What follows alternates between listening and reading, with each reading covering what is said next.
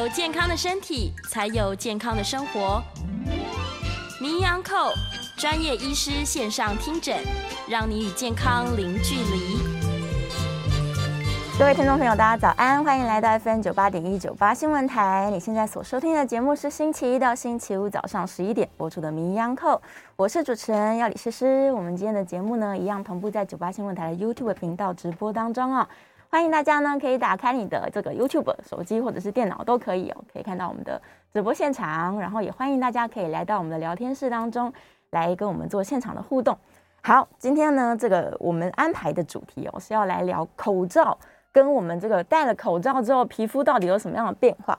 其实呃，之前几次我们访问到皮肤科医生的时候啊，都会有听众朋友在问说，哎，为什么我这个戴口罩它就是长痘痘啊？或者是我为什么戴了久了之后皮肤越来越差啊，等等的。然后有一些人呢，他可能想说，哎，我戴了口罩是不是就可以减少化妆？然后我可不可以不要防晒等等的，就是各式各样的因为要戴口罩而产生的问题。对，所以我也想问问看听众朋友说，哎，有没有什么状况是在你因为这两三年的疫情期间，然后非戴不可，到底产生了哪些状况？好，根据之前我们这些。所有的医生，大家的分享呢，第一件事情其实就是你的口罩材质是相当重要的，因为呃，如果长时间有一个这样子的东西在接触你的皮肤，因为可能之前大家并没有佩戴口罩的习惯，然后呃，口罩的材质呢，它假如不够透气，它可能不够这个让你的皮肤感觉到舒适，甚至呢，它有一些些的成分是会让你的皮肤觉得比较刺激的，那当然呢，长时间把它贴在你的脸上，有的人皮肤就会开始产生一些敏感的状况。那甚至呢，比较严重的时候，它这个敏感可能会造成一个慢性的皮肤炎，然后也因为闷热，这个不不透气，或者是你其实天气热嘛，像前几天比较热，这两天又变冷了。我觉得这这个今年的天气真不知道该怎么说。好，这个假如天气又热了，然后你开始流汗呐、皮肤就开始这个堆积一些这个因为汗所以产生的阻塞，那也有可能会产生痘痘的问题。长期呢，比较严重的人，甚至会产生我刚刚说慢性皮肤炎，或者是酒糟肌的产生哦。所以，如果你今天因为戴口罩而产生了各式各样的问题，那我们建议第一件事情，一定要挑选一个适合的口罩材质。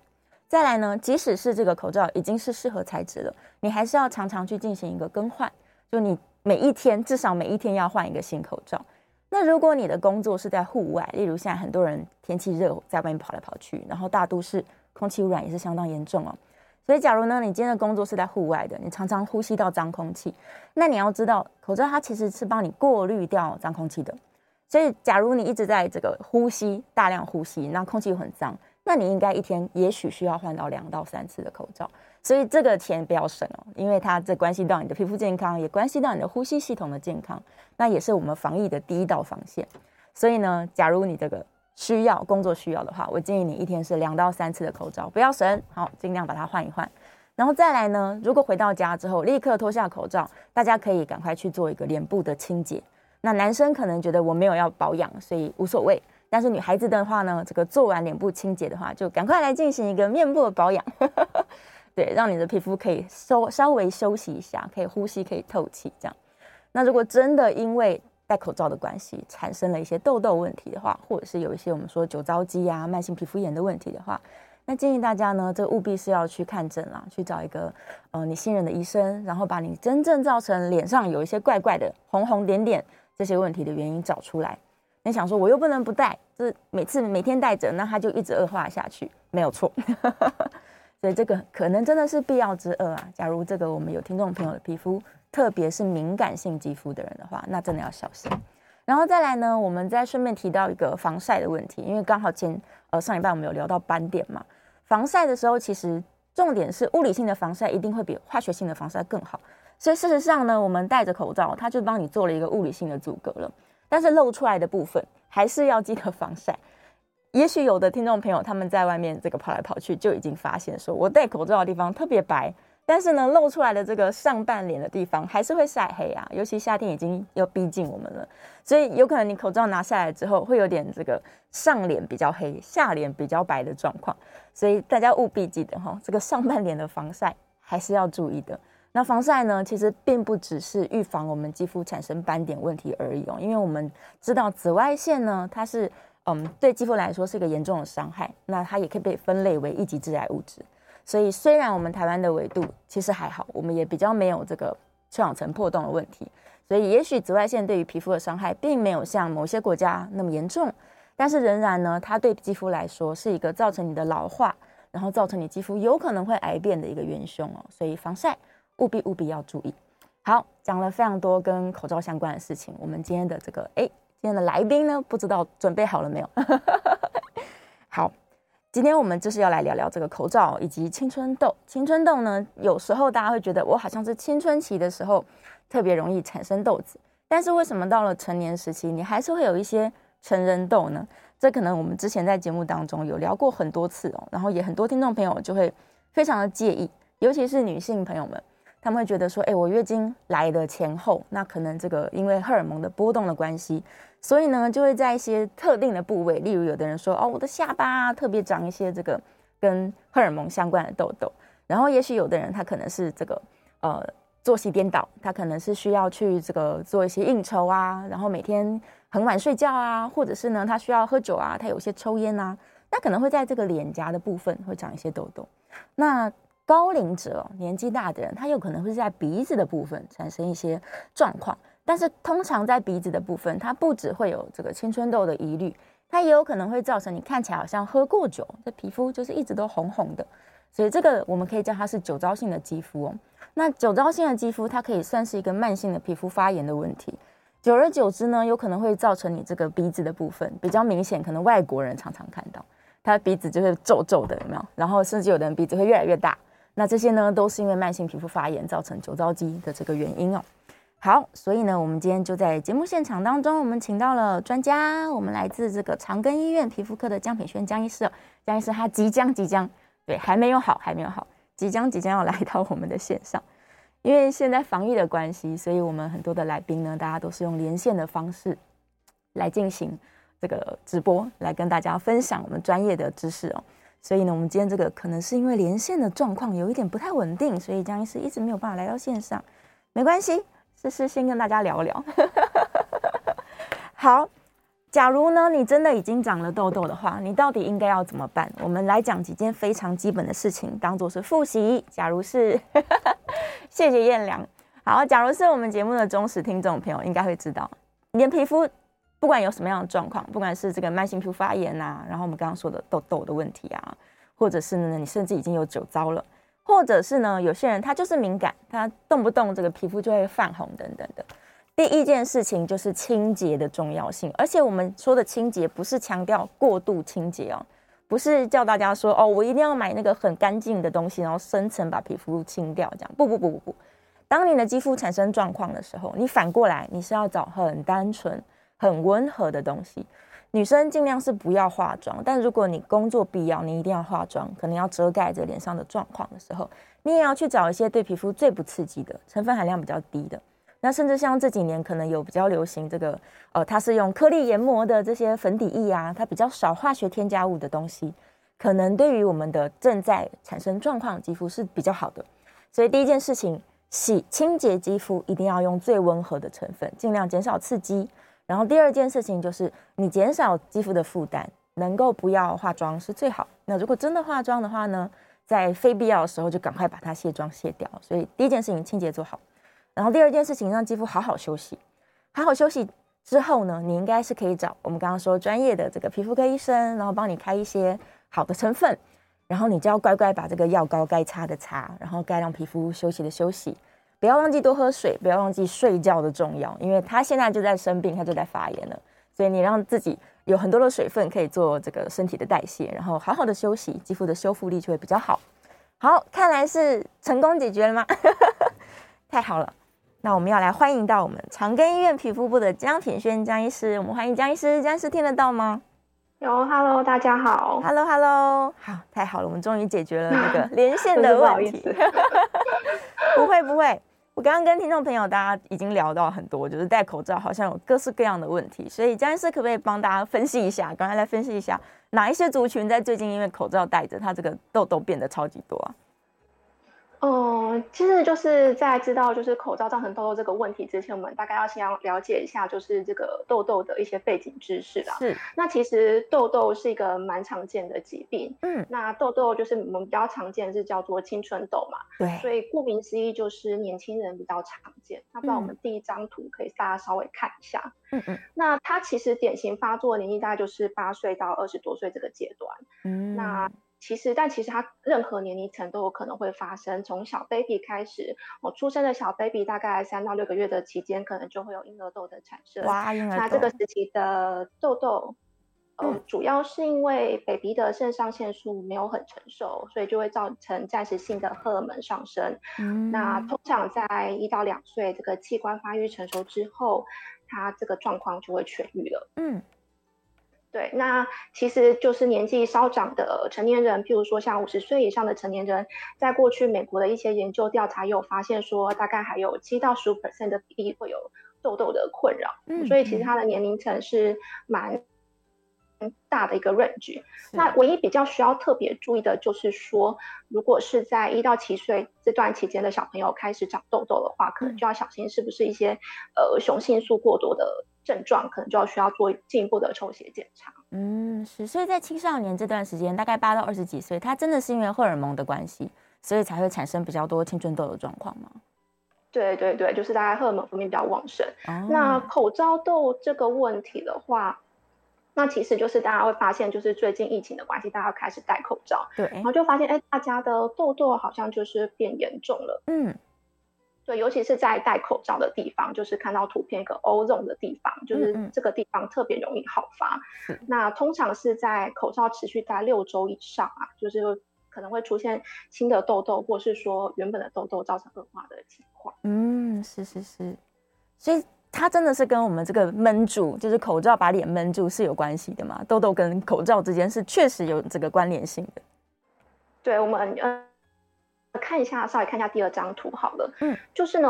痘痘其实会产生，简单来说，我们刚刚说青春期的时候，荷尔蒙可能发生一些改变。对，那我们皮脂腺的分泌就会增加，然后毛孔会过度的角化。嗯、那脸上有一些细菌，原本是跟我们和平共存的，它叫做痤疮杆菌。嗯、那它喜欢这些油脂的分泌，所以它这个环境变得更好之后，这个细菌就会增加，就会产生一些发炎的状况。嗯，那一开始的话，可能就是一些皮脂啊，或是一些毛孔一些毛孔角化的物质塞住了毛孔，那就会产生白头粉刺或是闭锁型的粉刺。是，那如果这个毛孔持续的扩张，那个接触到空气氧化之后，就会变成黑头粉刺。嗯，那加上一些细菌的呃发炎作用，或者说这个毛孔粉刺破掉了，产生了一些发炎反应，那就会产生脓泡或是一些囊肿的现象。哦，那口罩痘会产生的其实主要原因，就是因为我们在戴口罩的时候，口罩会容易造成我们皮肤的压迫、摩擦，就会造成毛孔的阻塞或是一些发炎激素的增加。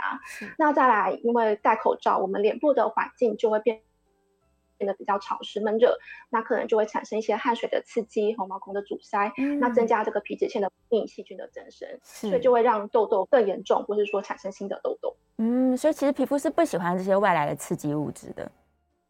对，就是如果是过度的刺激摩擦，或是这些闷热的环境，嗯、就会让成造成皮肤的发炎。是，但假如说它真的是不得不要外出，一定要戴口罩，但是那个痘痘就一直又长出来，怎么办呢？它是不用理它，自己会好吗？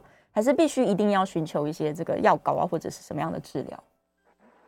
呃，在痘痘的治疗这个部分，确实是有一些药膏啊，或是一些吃的药可以帮忙啊。嗯，那。像是比较轻微的情况下，我们也许可以先擦药膏的方式做控制。那常见的用痘痘药膏，大概就是针对它痘痘的肌转这个呃过程中去各个肌转去做对抗这样子。比如说会有一些抗生素药膏啊，或是一些呃就是抗菌的药膏，去帮助抑制这个细菌的发炎的现象。嗯，那再来就是有一些酸类的药膏，像是。A 酸的药膏或杜鹃花酸药膏，是可以造成这个毛孔角化比较正常，皮脂腺分泌比较正常。嗯，那如果比较严重，可能就会需要一些口服的抗生素或口服的 A 酸做帮忙。是是是，就是看它的严重程度，所以最好还是去找一下医生，取得药膏才能够，这因为它非戴不可嘛。对，但是我们之前有讨论过，假如说它这个口罩的材质真的特别闷热，或者是它皮肤特别敏感的话，它应该是要更换别的牌子，对不对？嗯，这个我们就先保留在后面再一起讲。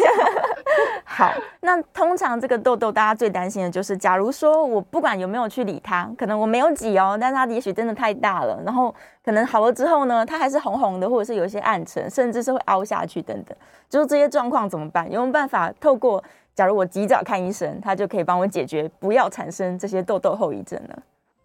对，没有错，就像主持人说的，就是痘痘确实会产生一些并发症。嗯，那大家应该就是多多少少都会有一些基本的概念。那我们可以看一下，就是下一张图片。嗯，好，那痘痘的话，它如果说比较轻微的并发症，大概就是一些红痘疤或是黑痘疤的产生一些色素的变化。嗯，那它主要就是因为在发炎的过程中、修复的过程中，比如说皮肤产生过多新的黑色素啊，或是说一些发炎过程造成一些血管的扩张，就会产生这个痘印的产生。嗯，那这些。痘疤的话，呃，它有可能会自己慢慢淡化，但也有可能放久了就会变成比较严重的凹疤，所以这个可能之后也要再做进一步的处理。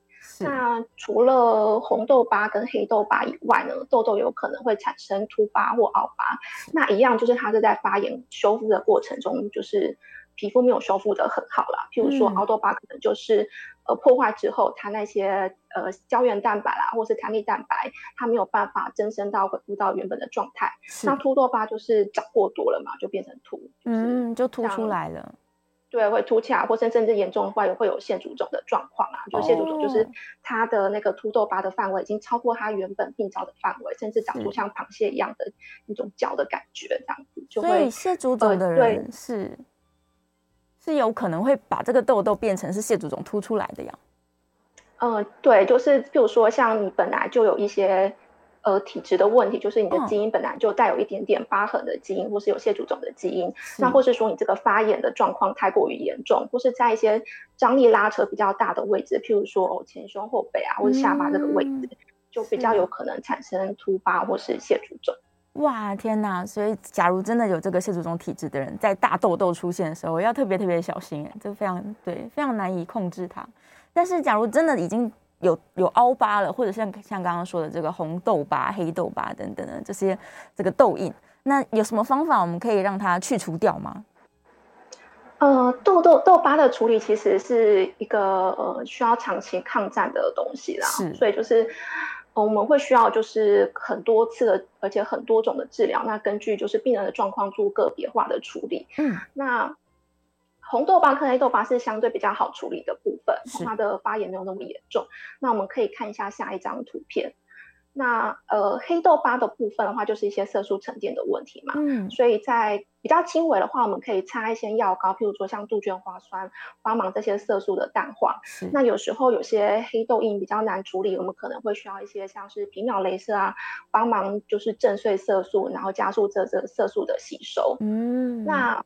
红痘疤的处理方式跟黑痘疤又有点不太一样，因为红痘疤大概是跟血管有关的问题，所以我们可能会需要一些血管的镭射或是脉冲光帮忙治疗。嗯，那我们可以看到就是呃左上图的那个照片，它就是红痘疤的状况。对，那我们的话那个照片就是右边的话，它是已经经过了就是染料镭射的疗程，我、嗯、可以发现就是这些红痘印其实退蛮多的。是是是，所以它可以用镭射来做深层的处理。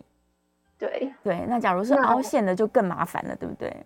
对，凹痘疤跟凸痘疤在处理上就会比较麻烦，而且也不见得可以完全恢复到就是你有疤痕之前的皮肤状况。嗯，那凹痘疤的话，就是要根据它的严重的程度跟不同的类型做不同的处理。好像有些凹痘疤是。又细又又深，那有些是又宽又深，那有些是浅浅的，嗯，就是我们所谓滚动型的痘疤。嗯，那这些不同的凹痘疤的处理方式也会稍微有点不太一样。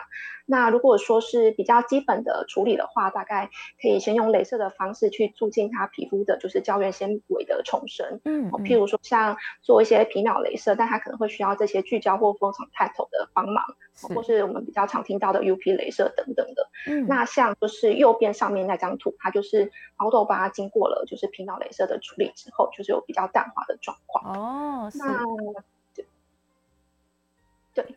那再来的话，就是有些比较顽固的痘疤，那你除了就是镭射的话，可能会需要合并一些，比如说像皮下玻璃术，就是把我们下面已经生成这些疤痕的纤维去切断，让它皮肤可以再恢复上来。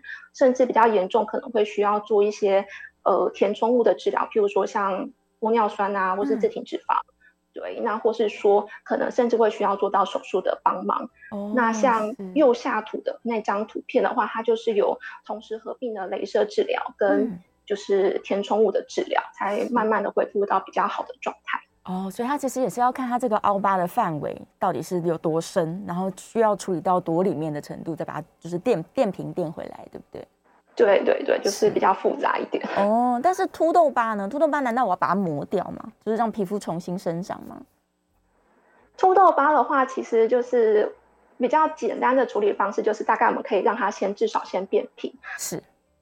那现在变频，我们比较常做的方式就是会打一些就是呃病灶内的类固醇，可以减少它的发炎跟一些过度增生的状况。哦。那等它。变得比较平了之后，我们也许可以考虑再处理一些红的问题。那一样就是跟刚刚的红痘疤一样，嗯、就是做一些像血管的镭射、染料镭射这类方式处理。嗯，那如果是更顽固、更难缠的话，也有可能会需要呃手术啦，或是一些其他更进一步的帮忙。嗯是是是，但这样听起来呢，其实听众朋友就可以不用太担心，因为医生都有帮你准备好各式各样的方式，不管你是哪一种痘疤，对，他都可以帮你处理到比较接近原本皮肤的状态。因为台湾真的是比较追求皮肤要完美无瑕，所以 所以医生们都比较辛苦一点。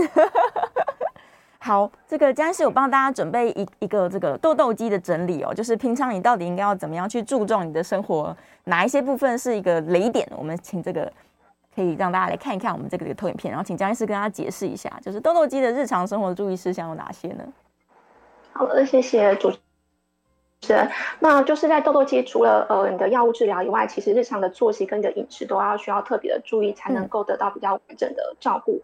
嗯。那第一个在讲的就是洗脸的方式，就是非常重要，因为很多人都会觉得说，呃，我会长痘痘，就是因为。就是脸太油啊，对，没洗干净啊，对，对，所以我就会拼命的想要赶快把这些脸上的油啊，这些脏东西全部清洁掉，看痘痘会不会变得比较好。嗯，但其实这样的处理方式有时候可能会造成这个过度的刺激啊、摩擦，反而会造成粉刺或痘痘的恶化。是，那所以洗脸的话，不是洗越久、洗越多次，呃，搓洗的越大力越好。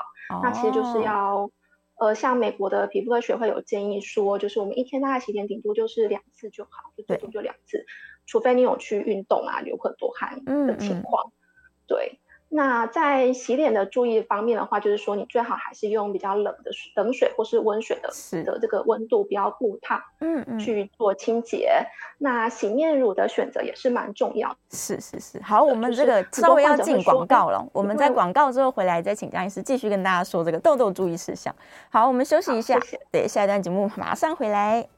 回到 FM 九八点一九八新闻台，现在时间是十一点三十二分，你是不是肚子饿了呢？在这个吃饭之前，我们继续来关心这个口罩跟肌肤的健康哦。好，欢迎回到我们名医央叩的节目现场，我是主持人药理诗诗。今天我们在节目中请到的来宾是长庚医院皮肤部的江品轩江医师，我们再次欢迎江医师。Hello，大家好。好，回来了。我们继续哦上一段讲到一半，这个痘痘肌的人到底日常生活有哪些注意事项？我们刚刚讲到说洗面乳的选择很重要，对不对？哎，蒋医师可以跟大家介绍优良洗面乳。就是其实因为很多病人会觉得他的皮肤就是比较敏感啊，或者说他需要比较好的清洁，嗯，那就会想说，哎，那我去买那个专柜很高级的，就是天然的洗面皂啊，或者说大家觉得，嗯，哦，水晶肥皂好像比较天然，好像对皮肤比较好。对。但是其实这个肥皂这个东西，通常它的碱性比较强，嗯，而且会有一些刺激性的皂碱，所以反而会造成皮肤的负担。是。所以可以买一些，其实就是洗面乳就可以了。嗯。那正确的洗脸，你洗完了你的脸，你应该会觉得说它。是不紧绷也不油腻的状态，那才是比较合适的清洁。哦，是，所以还是要试试看，试洗一下。对对对，就每个人的皮肤状况不一样，会呃适合的东西就会不太一样。嗯，就是挑选一个比较温和的，然后让皮肤觉得比较舒服的这个清洁的，对，看洗面乳吧。嗯。然后再来带妆睡觉这一点，其实就是讲到我了。我常常回家 太累了，我就倒在沙发上睡着了。所以对痘痘肌来说，带着妆没有卸妆就睡觉是很危险的吼。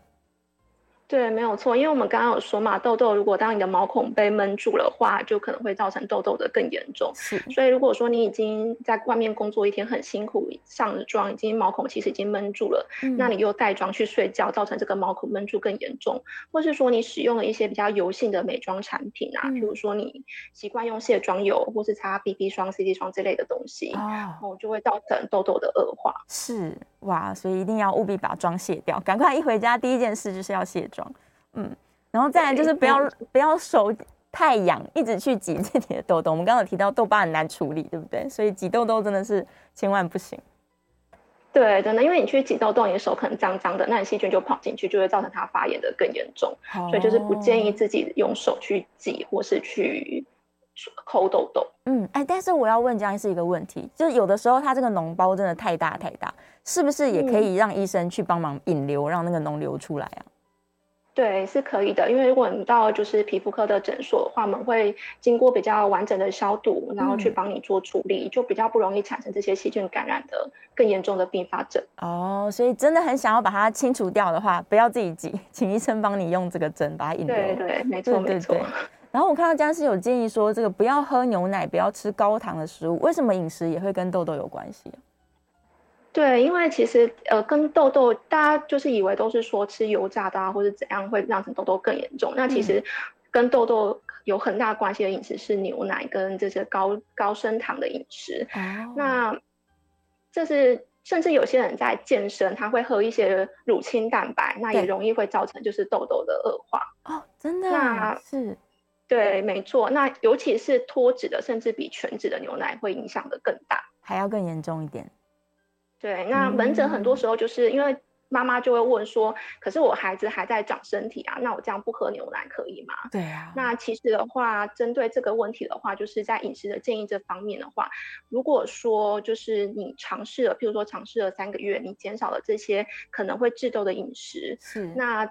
痘痘还是没有很明显的改善，其实就可以回归原本的饮食习惯哦。OK，他所以他先试试看，对，是是是，所以每个人其实可能体质还是有略有不同，所以他可以透过改变饮食来测试一下自己会不会痘痘就变少了。看到高糖，我就想到女生很喜欢吃下午茶蛋糕啊，这其实对痘痘也是比较不好的，对不对？对，没有错，或者像很甜的巧克力啊，这些也都可能会造成痘痘的恶化。哦。是是是，好，假如你这个一直都受到痘痘困扰的听众朋友，可能要记得啦，这些很甜的东西尽量少吃一点哈。这个虽然忍耐一下不是很开心，但是皮肤变漂亮的话，心情就会变得更好了。然后最后一点是说，要避免每周尝试新的治疗，这个非常非常关键的，因为很多人会觉得，哎，我擦这个药膏没用。我赶快再换一个什么东西，我再试一下，这样他就一直很想要赶快把痘痘解决，但是医生是不建议他们一直换一些新的治疗方法的。对，因为其实痘痘你可以想成是，这就是年轻人的慢性疾病，像年轻人高血压这类的疾病，是那他其实会需要慢慢的去调整，就是根据你的状况去做药物的调整。所以如果你每周都换一个新的医师，嗯、那他可能就会不了解你之前治疗过、尝试过的。呃，用药，那他就变成说，他要重新去评估，去尝试合适你的治疗。Oh. 那所以说，每次都一直换新的治疗，可能就会造成这个痘痘治疗不够的完整。所以痘痘治疗会需要一点耐心。那我们治疗的目的也不是要让你就是完全不长痘痘，嗯，因为其实你在年轻。年轻人这段期间就荷尔蒙分泌的问题，对，大概还是陆陆续续会长一些痘痘。那我们治疗痘痘主要的目的就是要避免它的严重并发症，嗯，所以就是会需要有点耐心的配合这样。是是，所以要乖乖的跟跟医生好好合作，可能比较长的时间，给自己一到两个月的时间，对，稍微耐心一下。OK，好，好，再来，我们下面一个主题呢，就让大家了解一下说，说有时候成人他脸上的东西不一定是痘痘，他可能看起来会有一点像湿疹啊，或者是红红的这种敏感性的肌肤。那这个呢，他要跟痘痘做一个区隔，所以我们就要请江医师来跟大家介绍了。这个脸上泛红，它不一定长青春痘了，对不对？可能是产生了其他的状况喽。对，有时候脸上长长一些脓泡啊、脓泡或是丘疹啊，不见得是只有痘痘的问题。嗯、那有时候有些人长了这些脓泡、丘疹后，还合并脸部持续的泛红，或是说这个族群通常在年纪比较大的族群啊，嗯，那可能就要考虑是不是你有酒糟肌的问题。酒糟肌啊，那我们可以看一下这个下一张投影片。好，那其实青春痘跟酒糟肌确实是临床上。有时候会蛮容易搞混的。嗯、那它其实主要的不同就是说，呃，在青春痘这个疾病的话，它比较容易会有粉刺的产生。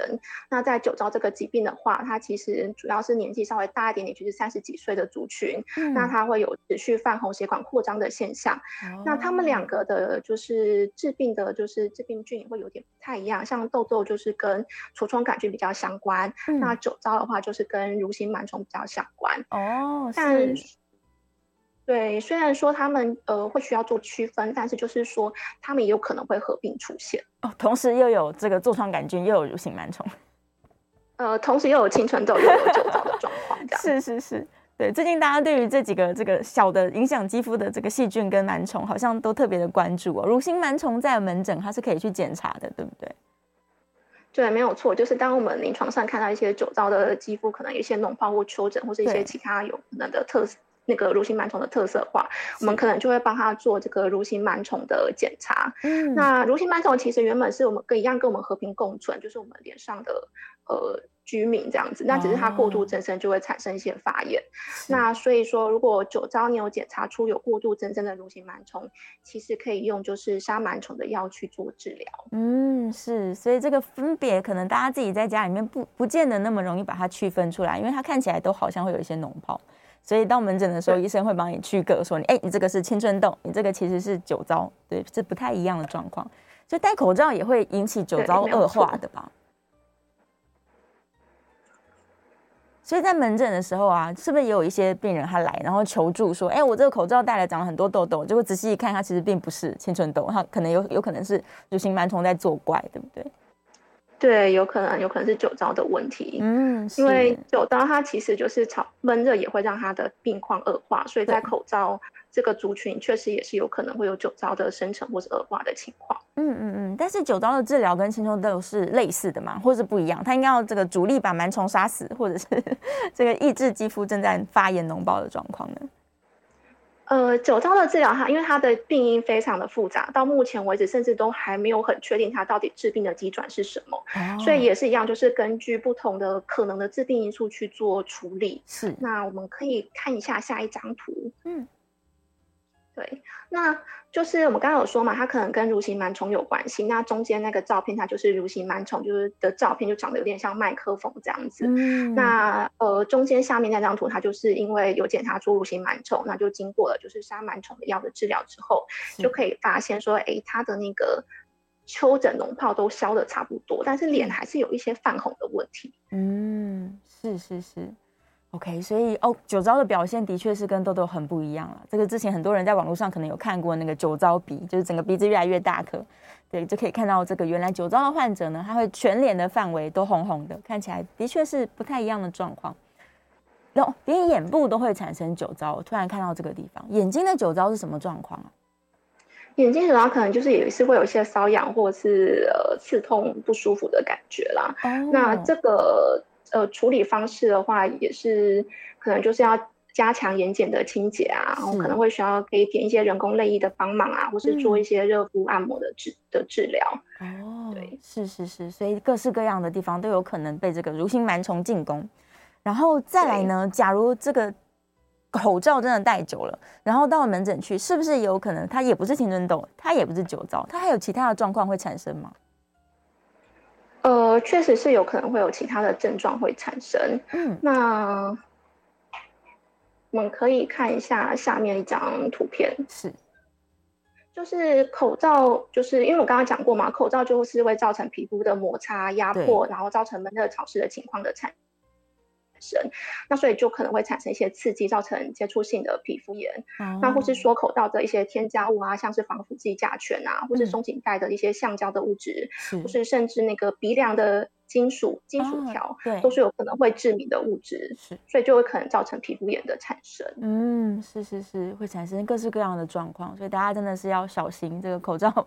对，对很多人的皮肤来说，也许是一个困扰。对啊，但是他又不得不戴。嗯。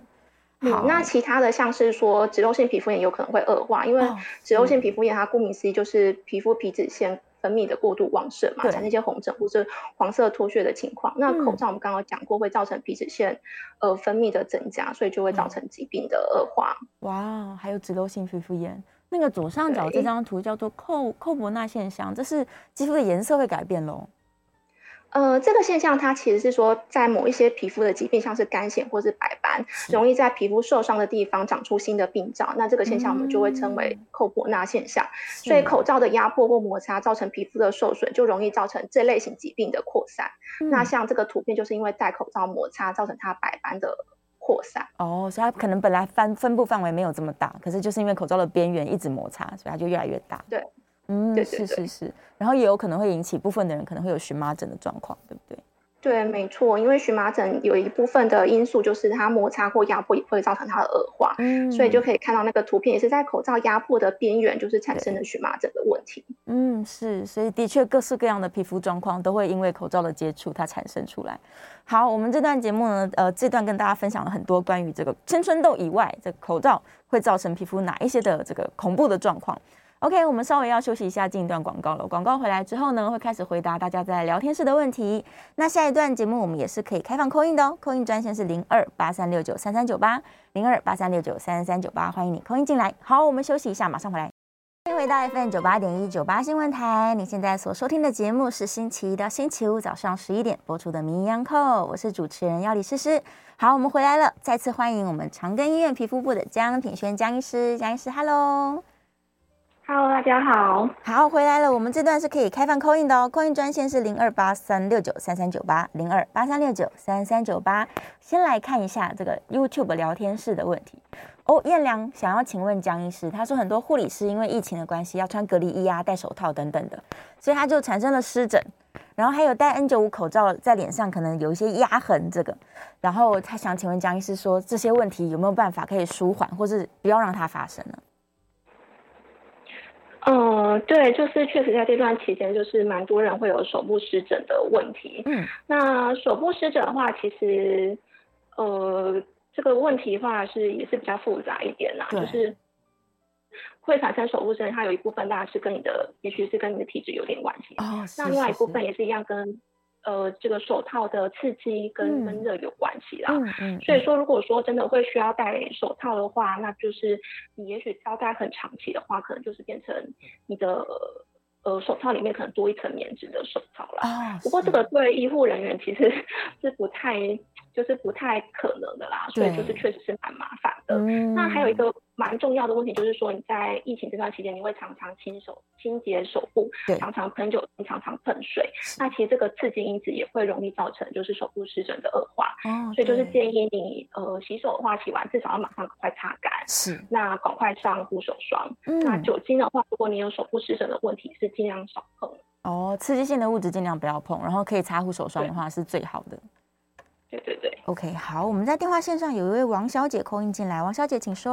啊，谢谢，啊，医师好，主持人好。好，就是那个太阳一晒哦，这个脸的侧边就会长很多小小的东西出来哦，丘疹出来，但是不痛不痒，你都没感觉。嗯，但是摸起来是粗糙的，就是照镜子才知道自己很丑。哦，是是是，所以你想要请问丘疹的问题？是，就是就是晒太阳造成的。哦，OK OK，好。谢谢王小姐。OK，那请在线上听啊。我请江医师，蒋医师，这个太阳晒也会引起皮肤产生这些疹子吗？呃，这个问题其实有点难回答，因为。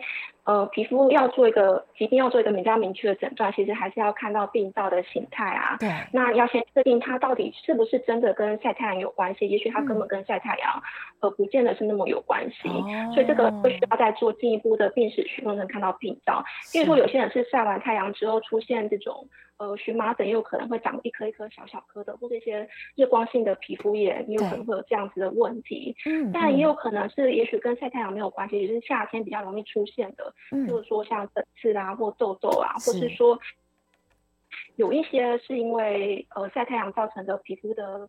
一些老化的问题，就会像是呃角化斑的产生，所以这不同的疾病要做的处理就会不太一样。嗯嗯嗯，是是，所以还是建议去给医生做一个判断，看看到底这是什么东西，才能够对症下药去处理它。是，然后刚好我们在 YouTube 上面有一个波红也在问晒太阳的事情，他说太阳很毒辣啊，他很担心晒了会对皮肤不好，但他又希望可以补充维生素 D 嘛，所以是不是晒太阳的时候要把脸遮起来会比较安全？这样有没有建议？比较好的晒太阳的方式呢？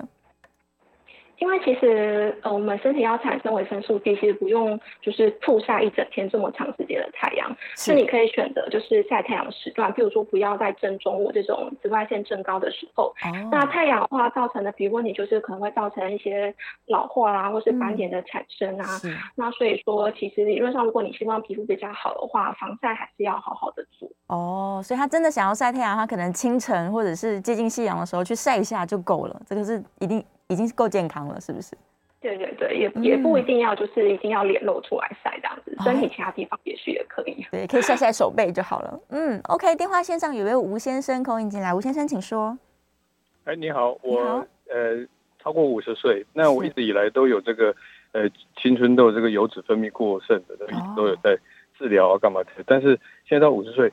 仍然做这样的治疗，甚至我的皮肤科医师跟我说啊，他也很少看到我这种情形。嗯，那大概几年前我开始用的是呃那个 A 酸，嗯，那一开始是两天吃一次，就非常的有效，就几乎甚至要快要发炎的痘痘，它都会再退回去。是，那我慢慢的依据医师的指示，身身体的残留量啊什么之类的，慢慢拉长了中间的用药的时间，最后到现在在使用是大概一周。我吃一次，那医生说你这个量已经很少了，所以他也一直给我开。通常他们不会一直开，可能一阵子要休息，但是我就没有休息，但是我就把时间拉长。那我就想要问医师说，呃，我这样子拉长，如果医师他的评估是在什么残留量什么的还算是可以的话，是这个 A 酸，它会不会有更更需要担忧的一些风险在在它累积上面呢？还是说，其实如果用起来还不错？我一周，甚至我有时候还甚至到十天才吃一次药，哎，我都觉得还有它的效果。嗯，OK，好，谢谢吴先生，那就麻烦江医师，他在问这关于 A 酸口服长期会不会有一些这个需要担心的地方？呃，A 酸确实是会有一些事情需要做注意啦，所以不建议自己就直接去药局买来吃。嗯，那其他主要注意的问题就是在某一些体质比较特殊的人，有可能吃了之后会肝指数上升，或是血脂肪上升。是，那这个其实在吃的一开始，大概医生就会帮你做一些基本的评估。嗯，那再来的话，就是 A 酸它是不能用在孕妇的身上，会造成胎儿的问题。嗯，所以就是呃，孕妇的话也大概不适合做 A 酸的治疗。嗯，那其实刚刚就是。是那位听众呢，他的剂量确实是非常低的状况了。对，那啊，就是如果是这样短时间的，就是这样吃一阵子，因为我们知道之前痘痘的治疗大概是会需要吃到每公斤可能大概一百二十左右的累积剂量了。是，所以其实以他剂量这么低再吃的话，其实应该是不太会造成就是呃。